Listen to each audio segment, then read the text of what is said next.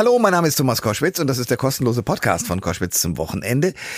Jetzt mit äh, zwei Menschen, die einen spannenden Film äh, gemacht haben. Äh, Michael Bulli Herbig, den ich lange kenne und wirklich ins Herz geschlossen habe. Aus einer privaten Situation heraus hat er mir mal sehr geholfen. Ich lag im Krankenhaus und er hat mir CDs geschickt, um mich wieder ein bisschen aufzuheitern.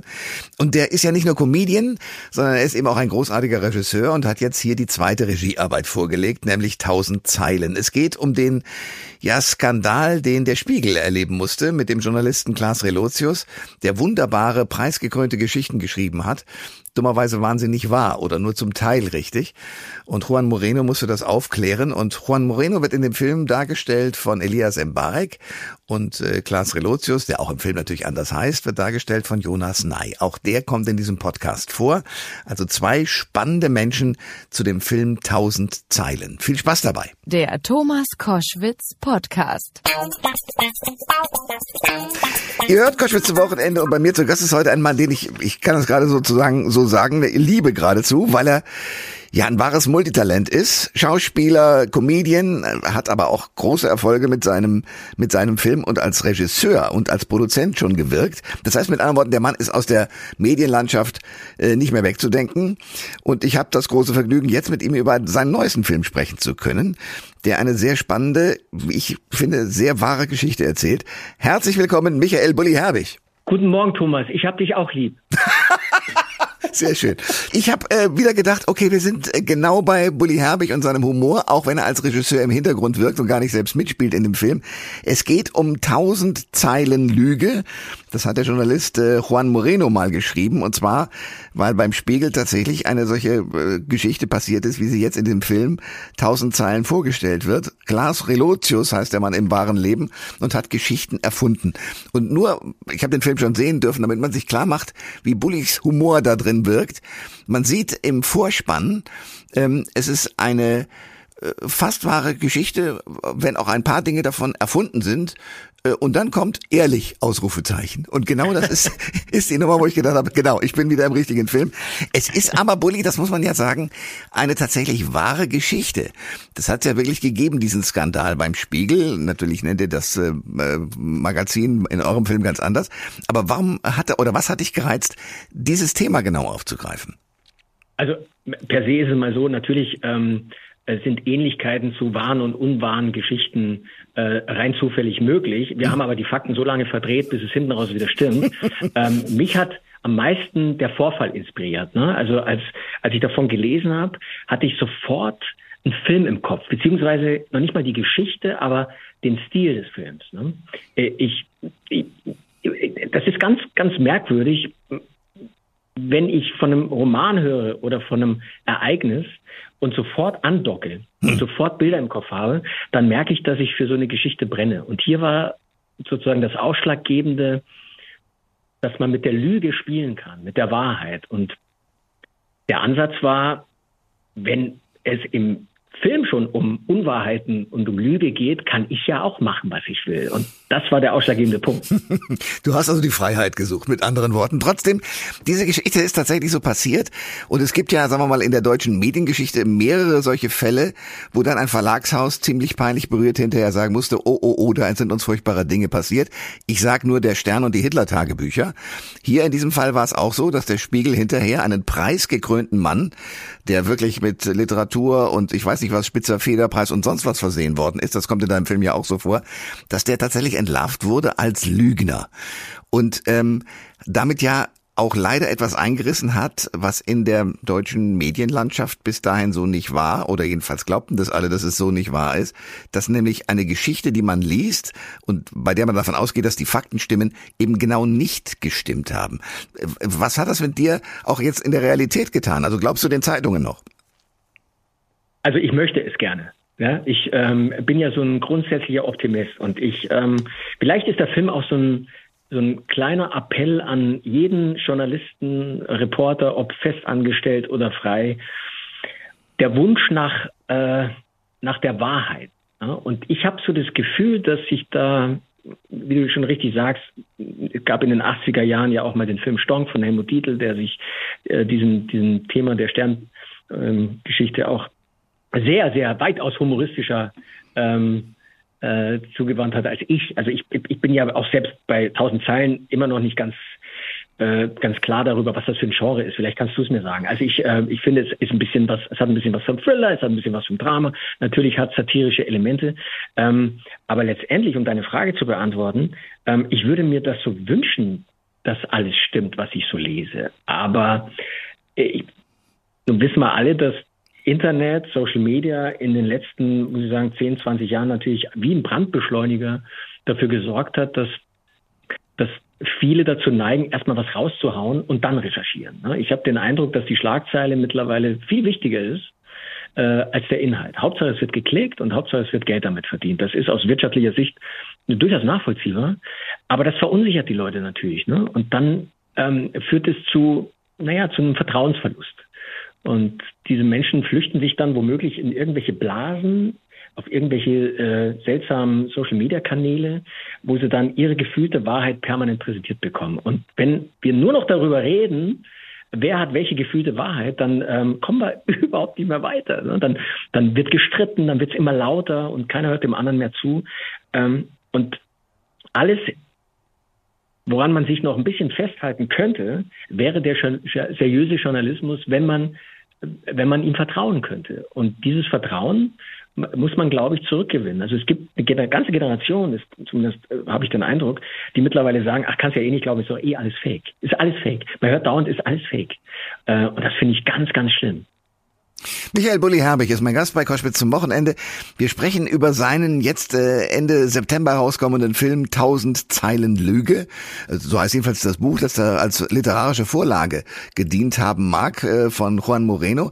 Den hatte ich mal am Telefon und da habe ich einen sehr zerstörten Mann erlebt, weil der war immer noch in dieser Geschichte drin, wollte davon eigentlich gar nicht so viel wissen.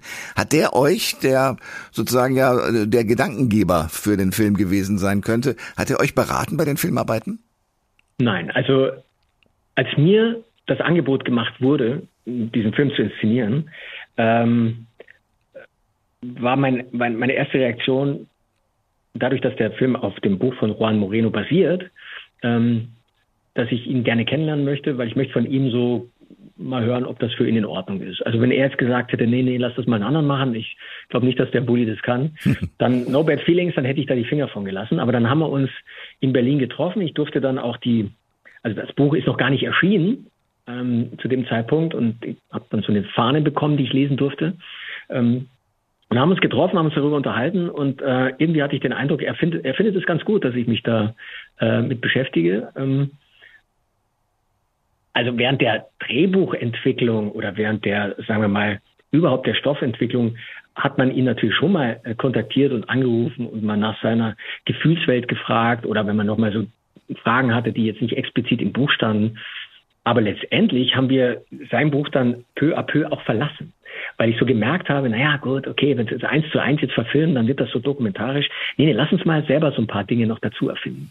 Und das fand ich dann das Spannende daran. Und ich, ich, ich würde es lieben, Menschen, die das Buch von ihm gelesen haben, im Kino hocken und irgendwann selber das Zweifeln anfangen und sagen, sag mal, das war doch gar nicht im Buch, was, was ist das denn jetzt? So, ne? Also, dass der Film Haken schlagen kann äh, äh, und sozusagen die Leute auch überraschen kann, äh, das wurde, das hat sich so verselbstständigt. Irgendwann wurde das mehr oder mehr zu, zu, zu wirklich tatsächlich zu meiner eigenen Interpretation. Das Schöne ist, dass du dir ja auch leistest, sozusagen auch optisch diese Traumwelten, äh, die äh, dein Hauptdarsteller, über den wir gleich noch sprechen werden, sozusagen ja geschrieben hat und damit Fake News erzeugt hat, dass man diese Traumwelten im Film so mitspielt und denkt, ja, das, äh, genau, das, so ist es. Und schon bist du reingeflogen. Ja, und das war die Idee, ne? dass man sozusagen, also nicht nur, dass die beiden Protagonisten, in unserem Fall äh, Juan Romero und äh, äh, Lars Bogenius, äh, der liebe Lars, mhm. äh, um genau zu sein, mhm. ähm, dass die um die Gunst des Zuschauers so buhlen und dass du selbst als Zuschauer nicht genau weißt, okay, wem, wem kann ich denn jetzt tatsächlich glauben? Und da ist eigentlich auch, da steckt auch Wahrheit drin. Und ich habe zum, zum Jonas, der den Bogenius bei uns spielt, auch immer gesagt, weißt du, Jonas, äh, du bist ja kein Antagonist im üblichen Sinne. Du bist ja äh, eigentlich ein liebenswerter Mensch. Die Leute vertrauen dir. Du, du, du, du bist zwar, wie sie später herausstellt, ein Hochstapler, aber mit deiner Bescheidenheit und deiner liebenswerten Art wickelst du die Leute um den Finger. Und das muss man nachvollziehen und glauben können, sonst kommen alle Figuren wie Clowns daher. Und das, finde ich, hat der Jonas unheimlich gut bedient. Michael Bulli-Herbig ist mein, ist mein Gast bei Koschwitz zum Wochenende. Wir sprechen über 1000 Zeilen, der Film, der jetzt Ende September herauskommt, über eine wahre Geschichte, die Bullig und, äh, Bulli und seine, sein Team noch ein bisschen weiterentwickelt haben und äh, damit äh, sozusagen zu einem Thriller entwickelt haben. Elias Mbarek ist der eine, der spielt äh, in, im wahren Leben würde man ihn Juan Moreno nennen und äh, Jonas Ney spielt äh, den lieben Lars Bogenius, der im wahren Leben eigentlich Klaas Relotius wäre. Ähm, du hast schon gesagt, wie du versucht hast, sozusagen äh, deine Hauptdarsteller zu sortieren. Elias Mbarek verwundert mich immer mehr und ich will gerne wissen, wie die Zusammenarbeit mit ihm war. Ähm, welche, welches, äh, welches Spektrum der hat. Also du siehst durch diese leicht veränderte Frisur, die er da trägt in dem Film, plötzlich einen völlig anderen Menschen, als man ihn beispielsweise aus Fuck You Goethe oder auch aus dem Fall Colini kennt. Wie hast du das mit ihm hingekriegt? Also erstmal war es total reizvoll, äh, ihn zu besetzen. Mhm. Ne? Weil wir so gedacht haben, okay, also wie, ähm, wie gehen wir sozusagen mit äh, Überraschung um? Ne? Der Film soll die Leute überraschen, die Szenen sollen überraschend sein. Ähm, lass uns doch das äh, durchziehen, äh, inklusive Besetzung. Und Elias war sehr schnell ein Thema. Ähm, für mich war aber die, die wirklich die wichtigste Voraussetzung, dass wir es hinkriegen, dass Elias hinter der Filmfigur verschwindet. Und es hat natürlich was mit Äußerlichkeiten zu tun, ganz klar. Aber die beste äußerliche Veränderung bringt ja nichts, äh, äh, wenn sich das Spiel nicht anpasst. So. Und wir haben uns im Vorfeld äh, natürlich mehrmals getroffen, haben darüber gesprochen, haben uns auch gegenseitig Erfahrungen, von Erfahrungen erzählt, die wir mit Journalisten gemacht haben. Also wie kommt so ein Reporter in den Raum? Wie bewegt er sich? Ja. Was sind das für ja, gibt ja ganz unterschiedliche. Es gibt ja ganz offene, äh, gibt auch äh, Journalisten, Reporter, die dich als Interviewpartner um Finger wickeln. Ne? Dann gibt's die, die, die, die Schmeichelnden, ne? dann gibt's die, die Selbstbewussten. Ne? Ich bilde mir auch ein, schon ähm, am, am, am Gang zu erkennen, für welches Magazin oder Zeitung derjenige arbeitet. so, äh, und darüber haben wir uns so ausgetauscht und haben überlegt, was können das für Ticks sein, was können das für Bewegungsabläufe sein, wie sprechen die, wie artikulieren die sich. Äh, und da haben wir uns so rangetastet. Plus der visuellen optischen Veränderung. Und da hat ihm ähm, sozusagen, ich habe dann schon auch zu ihm gesagt, kannst gerne auch ein bisschen zunehmen. Ne? Also wir, wir können dich da gerne auch mal ähm, ein bisschen abgerockter zeigen. Und das, die, glaube die Kombination daraus hat da tatsächlich dazu geführt, dass man ähm, nach fünf Minuten irgendwie vergisst, dass das Elias ist. Und ich freue mich so unheimlich darüber, dass die Leute jetzt aus dem Kino kommen und sagen, Mensch, also so gut haben wir den Elias ja noch nie gesehen. Und ohne zu schmälern oder schmälern zu wollen, was er vorher gemacht hat. Aber das ist natürlich ein sehr, sehr schönes Kompliment. Michael Bulli-Herbig ist bei Koschwitz zum Wochenende. Wir reden die ganze Zeit über eine Geschichte, die ein Film ist. Als Regisseur hat äh, Bulli da alles äh, zusammengeführt. Aber eigentlich reden wir auch über eine wahre Geschichte, die dem Spiegel passiert ist. Und in diesem Film, tausend Zeilen, gibt es zwei Figuren, die ich sehr ins Herz geschlossen habe, weil sie einfach so wunderbar sind. Nämlich ähm, der Redaktionsleiter und ich glaube der Verlagsleiter. Also jedenfalls wichtige Personen in der oberen Führungsetage die den gesamten Verlag und die gesamte Geschichte so unglaublich nochmal, sagen wir mal, durch den Kakao ziehen, allein durch ihre Ernsthaftigkeit in der Darstellung, dass ich mich gefragt habe, kommt der Spiegel irgendwann mal, um den geht's ja immerhin, also ein renommiertes Magazin, kommt der irgendwann mal um die Ecke und sagt, Bulli, jetzt, äh, das, das ist jetzt zu viel? Also bei uns geht es ja um das größte Nachrichtenmagazins äh, Europas, die mm. Chronik, die berühmte Chronik. Mm. Äh, und die beiden Figuren, von denen du sprichst, ist der Ressortleiter Rainer Maria Habicht und der stellvertretende Chefredakteur ähm, ähm, äh, Christian Eichner. Mm. Äh, und allein bei der Besetzung hatte ich schon meine helle Freude. Ne? Also die, ähm, die beiden Michael Mertens und ähm, Jörg Hartmann konnte ich auch persönlich nicht casten. Äh, also haben wir ein Videocasting gemacht und ich habe dann versucht, aus der Not eine Tugend zu machen, habe gesagt, pass auf, äh, die Texte, die ich euch jetzt geschickt habe, spielt die mal wie so eine Videokonferenz. Ne? Und dann haben die das gespielt und ich musste irgendwann meine Kamera und mein Mikrofon ausmachen, weil ich habe mich weggeschmissen. Also das war, das war so trocken und das war so gut, dass ich gesagt habe, oh Mann, diese, diese Eitelkeit, diese auch so eine gewisse Form von Spießigkeit, die da drin steckt, ne? diese Selbstverliebtheit. So, ja, und diese Macht, so dieses, dieses, ja. dieses Machtgefühl nach dem Motto, da kann einer mit der Wahrheit um die Ecke kommen, der stört aber gerade. Ja, aber das hat natürlich ganz, ganz viel mit Eitelkeiten zu tun. Ne? Da ist sozusagen, sie sonnen sich ja auch äh, in dem Erfolg von, von unserem Lars Bogenius, der ja tolle Reportagen schreibt, die international gefeiert werden, die, die, die internationale Preise einheimsen. Ne? Und das ist so ein Stück weit natürlich eine Bestätigung de, de, der eigenen Arbeit und ist gut fürs Ego. Und man muss sich vorstellen, wenn man dann kurz davor ist, Chefredakteur zu werden, so ganz kurz davor, und dann kommt jemand und sagt, oh, da ist was faul, dann will man das vielleicht auch gar nicht hören. Und dann äh, schiebt man das, verdrängt das so, man schiebt das zur Seite. Und das ist natürlich wiederum gut für so eine Geschichte und für so einen Film, weil der Fall natürlich dann auch extrem schmerzhaft ist. Ne? Also ähm, das tut jeder Geschichte, jedem Kinofilm natürlich gut. Und mir hat es diese Szene mit den beiden, muss ich auch sagen, unheimlich viel Spaß gemacht zu inszenieren. Man muss aber fairerweise dazu sagen, dass es diese Charaktere ja nicht nur im Verlagswesen und im Journalismus gibt. Das sind ja überall. stellvertretende Charaktere, die findest du überall. Ne? Also. Michael Bulli-Herbig ist bei Koschwitz zum Wochenende. Wir reden über den neuen Film Tausend Zeilen. Ähm, du bist als Regisseur der Zurückhaltende, der nicht im Film wirklich selber auftauchende. Äh, und ich habe inzwischen auch sehr gut verstanden, warum dieser Beruf des Regisseurs dich so anzeckt. Trotzdem bist du ja auch optisch wahrnehmbar, zum Beispiel mit der sehr erfolgreichen Serie LOL. Ähm, wie sind das, wie ist das für dich inzwischen, diese beiden Welten nebeneinander zu bedienen?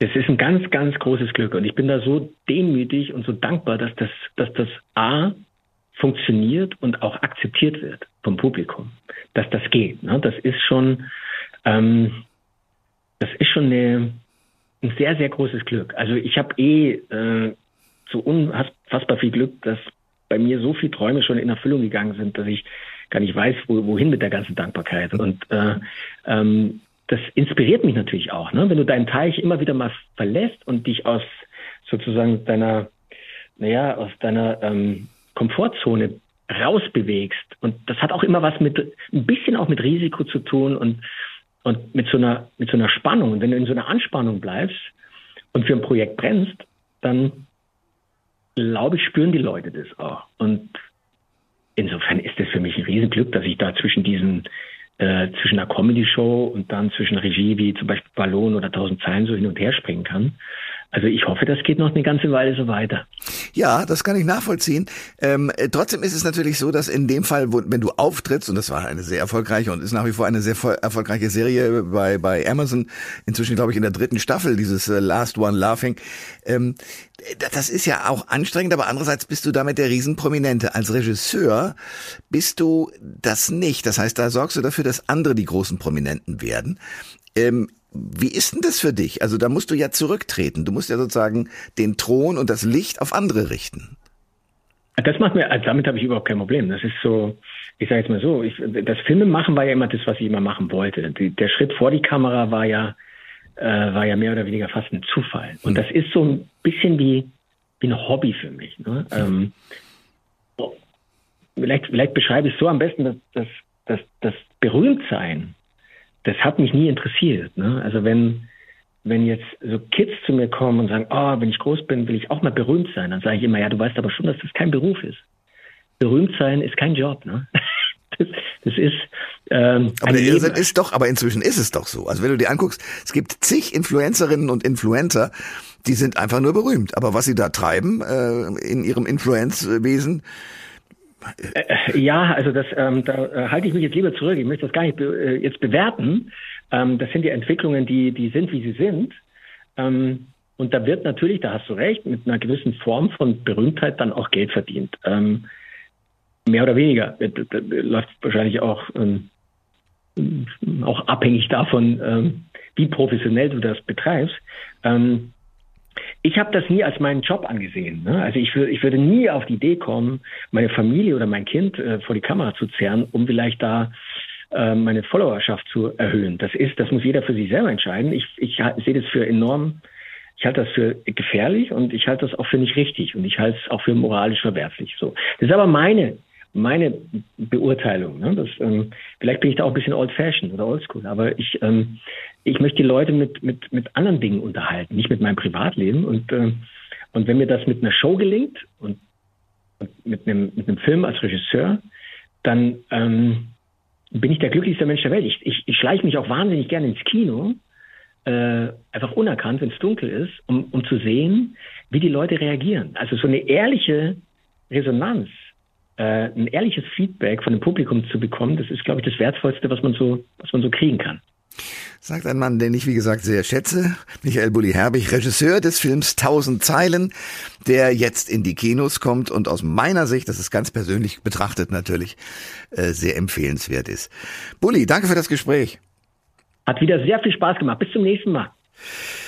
Ihr hört Koschwitz zum Wochenende und bei mir ist zu Gast ein wunderbarer Schauspieler, den ich schon in verschiedenen Sachen beobachten konnte, in vielen Produktionen, obwohl er gar nicht so alt ist. Jonas Ney, herzlich willkommen. Moin, freut mich. Ja, freut mich auch.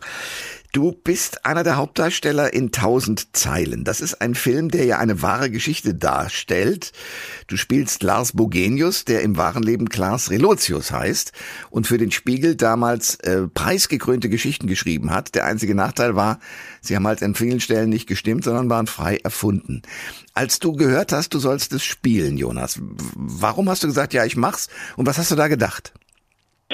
Also zuallererst muss ich das kurz leider ein bisschen relativieren. Ähm, ich spiele nicht Klaas Relotius, ich spiele Lars Bogenius und der Film, den wir gemacht haben, Tausend Zeilen, also der ist zwar inspiriert von dem Buch von äh, Juan Moreno, 1000 Zeilen Lüge, das den Klaas Relotius ähm, diesen, diesen, diesen Skandal sozusagen behandelt.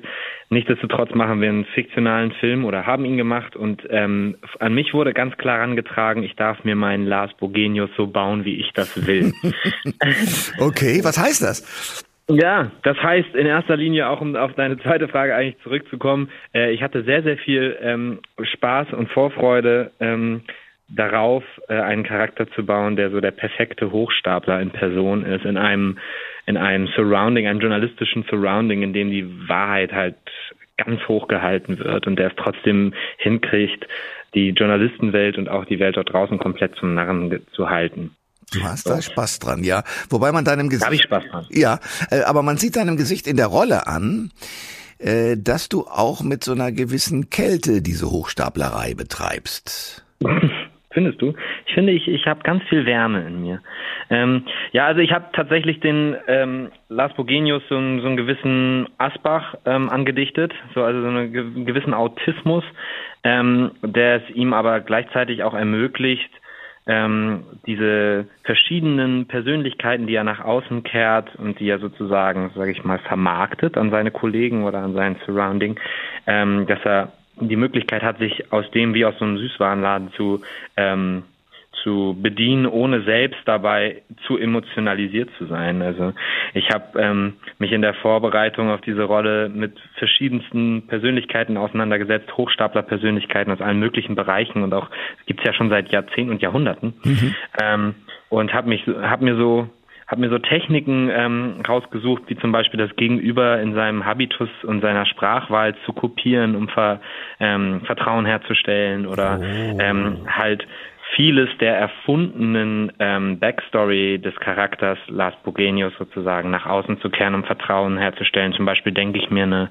krebskranke Schwester aus und habe dadurch ein, ähm, eine wunderschöne ähm, Verbindung zu Kollegen, die selber äh, schwierige Familienverhältnisse zum Teil oder, oder ähm, Schicksalsschläge haben all dies. Ich konnte mich da so, ich konnte mich da so ganz schön frei äh, bedienen und das äh, ist natürlich als Schauspieler ein ganz großes, das große Los, würde ich sagen.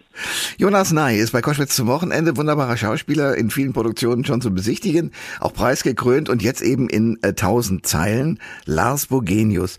Äh, du hast die die kranke Schwester schon angesprochen. D das fällt ja immer so fast auf. Man man als Zuschauer leidet man mit, weil du wirst bei einer Lüge ertappt, die du dann aber ganz geschickt wieder aushebelst. Äh, ihr seid angeblich mit deiner Krankenschwester Eis essen, aber die ist doch eigentlich zuckerkrank. Wie kann das zusammenpassen? Und deine coole Antwort, ja, ja, es gibt da ganz viele Eissorten in dem Laden, deswegen ist er so toll. Dieses Wegspielen und ähm, ja, damit umgehen, dass eine Lüge eben zur Wahrheit äh, weiterhin dienen muss. Ähm, diesen Konflikt, dass man ja ständig sozusagen auf dem Eis ist, das einbrechen könnte. Ist das etwas, mit dem du auch äh, in deinem wahren Leben was anfangen kannst? Hm, das würde ich so nicht sagen. Ich versuche schon ähm, in meinem Leben, sage ich mal, sehr nah bei der Wahrheit zu bleiben. Ist natürlich aber auch anders als im journalistischen Kontext, wo so der, ähm, Wahrheitskodex halt so hoch gehalten wird. Ne? Also quasi der Threshold ist ab, wo etwas überhaupt als Journalismus gilt.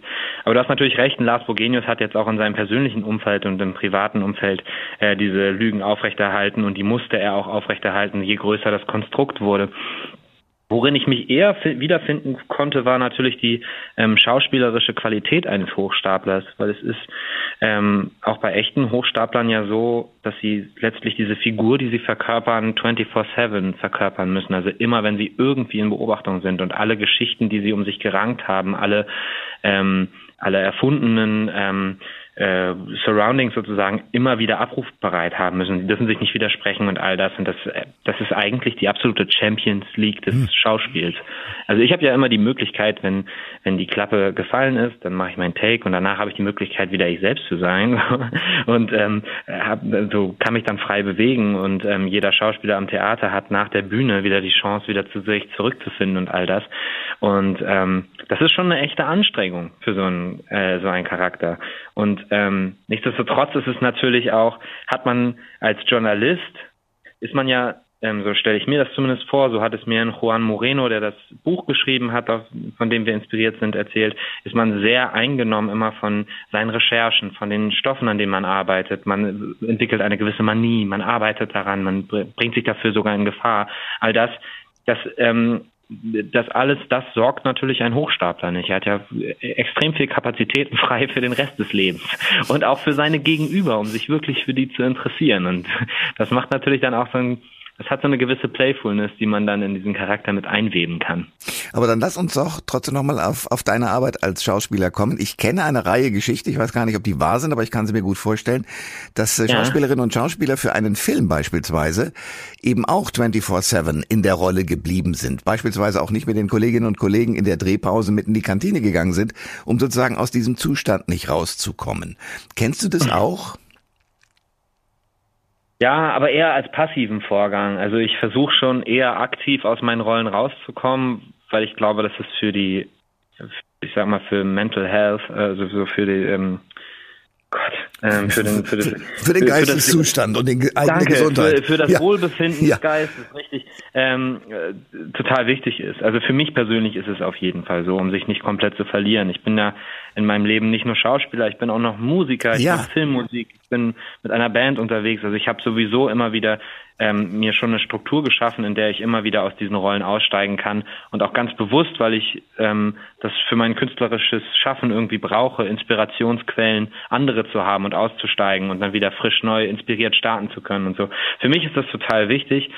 Aber nichtsdestotrotz diesen passiven, also diesen, diesen, diesen Prozess kenne ich sehr gut, dass man Schwierigkeiten damit hat, aus seiner Rolle wieder rauszukommen, weil man sich so, ähm, so sehr damit identifiziert und weil man so viel Zeit mit einer Rolle verbringt. Und auch andersrum, das, das habe ich sehr viel erlebt, dass die Rollen, die mich, die ich gespielt habe, mich auch nachträglich immer noch beeinflusst haben in meiner Charakterbildung. Aber das ist, glaube ich, ich glaube, das ist auch sicherlich mit dir als Radiomoderator so. Du wirst auch in deinem Freundeskreis sehr eloquent äh, sicherlich unterhalten können. So, das ist mit jedem, mit meinem Vater als Bankkaufmann so, mit meiner Mutter als Krankenschwester so, ein Beruf, mit dem man sehr, sehr viel Zeit verbringt, mit dem man sich identifiziert, der, der formt einen halt. Und wenn man viel Zeit mit einer Rolle verbringt, dann formt die einen auch.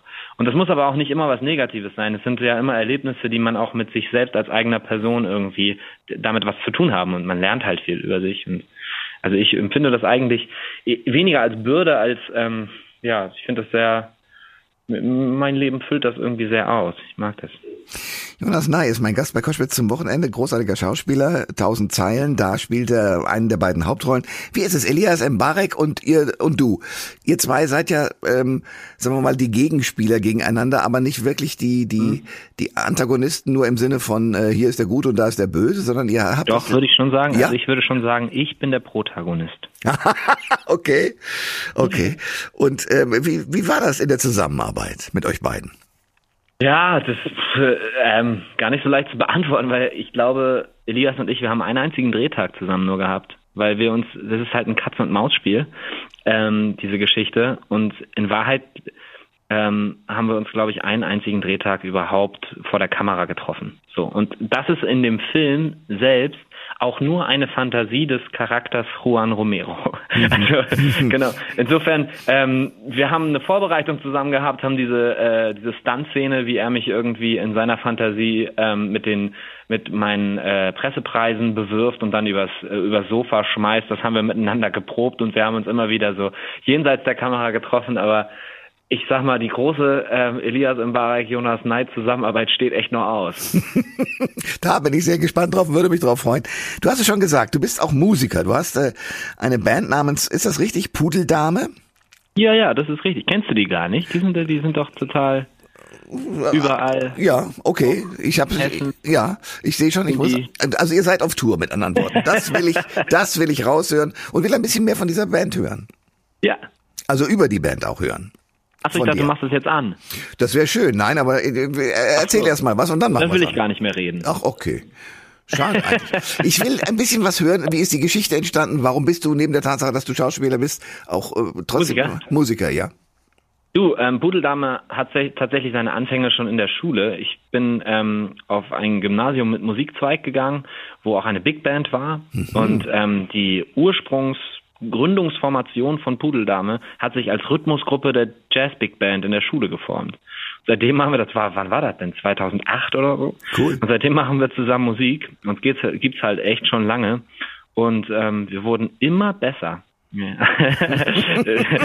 äh, und mittlerweile arbeiten wir schon, also wir haben ein Album äh, rausgebracht, ein EP, mittlerweile arbeiten wir schon am nächsten Album und wir touren regelmäßig durch ganz Deutschland. Sehr gut. Ja, wirklich. So. Und ja. Nun kenne ich eine ganze Reihe von, von Bands, wo sozusagen äh, der, der Frontmann häufig eben auch ähm, noch einen anderen Beruf hat und berühmt ist. Also Klaas Häufer Umlauf zum Beispiel, so ein Kandidat. Wie, wie wirkt sich das für euch aus? Ihr seid eine Band, da sind ja die Leute meistens ziemlich gleichberechtigt und sozusagen ein, ja. eine Combo und zusammen. Und andererseits bist du aber jetzt der Star im Film.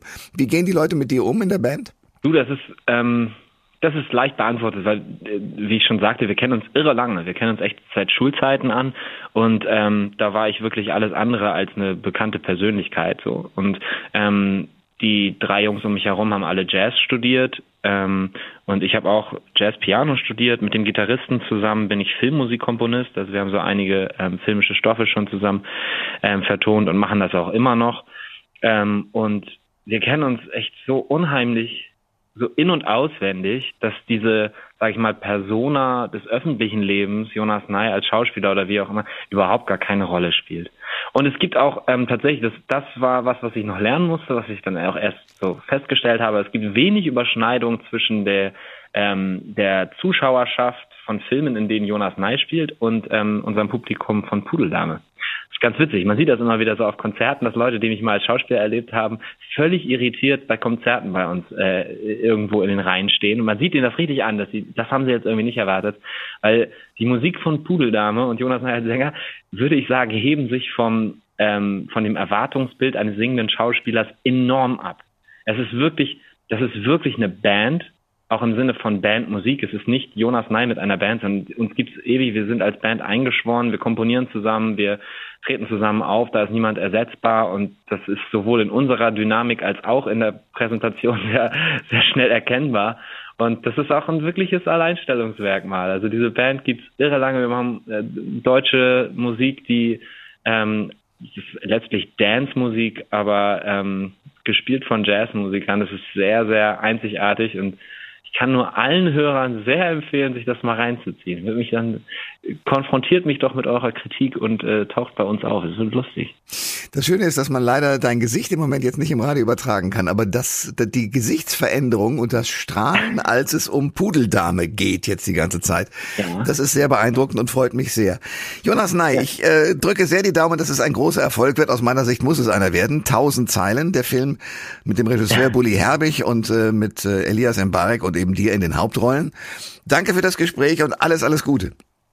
Vielen Dank und bis bald wieder auf dem Dach in Frankfurt. Ne?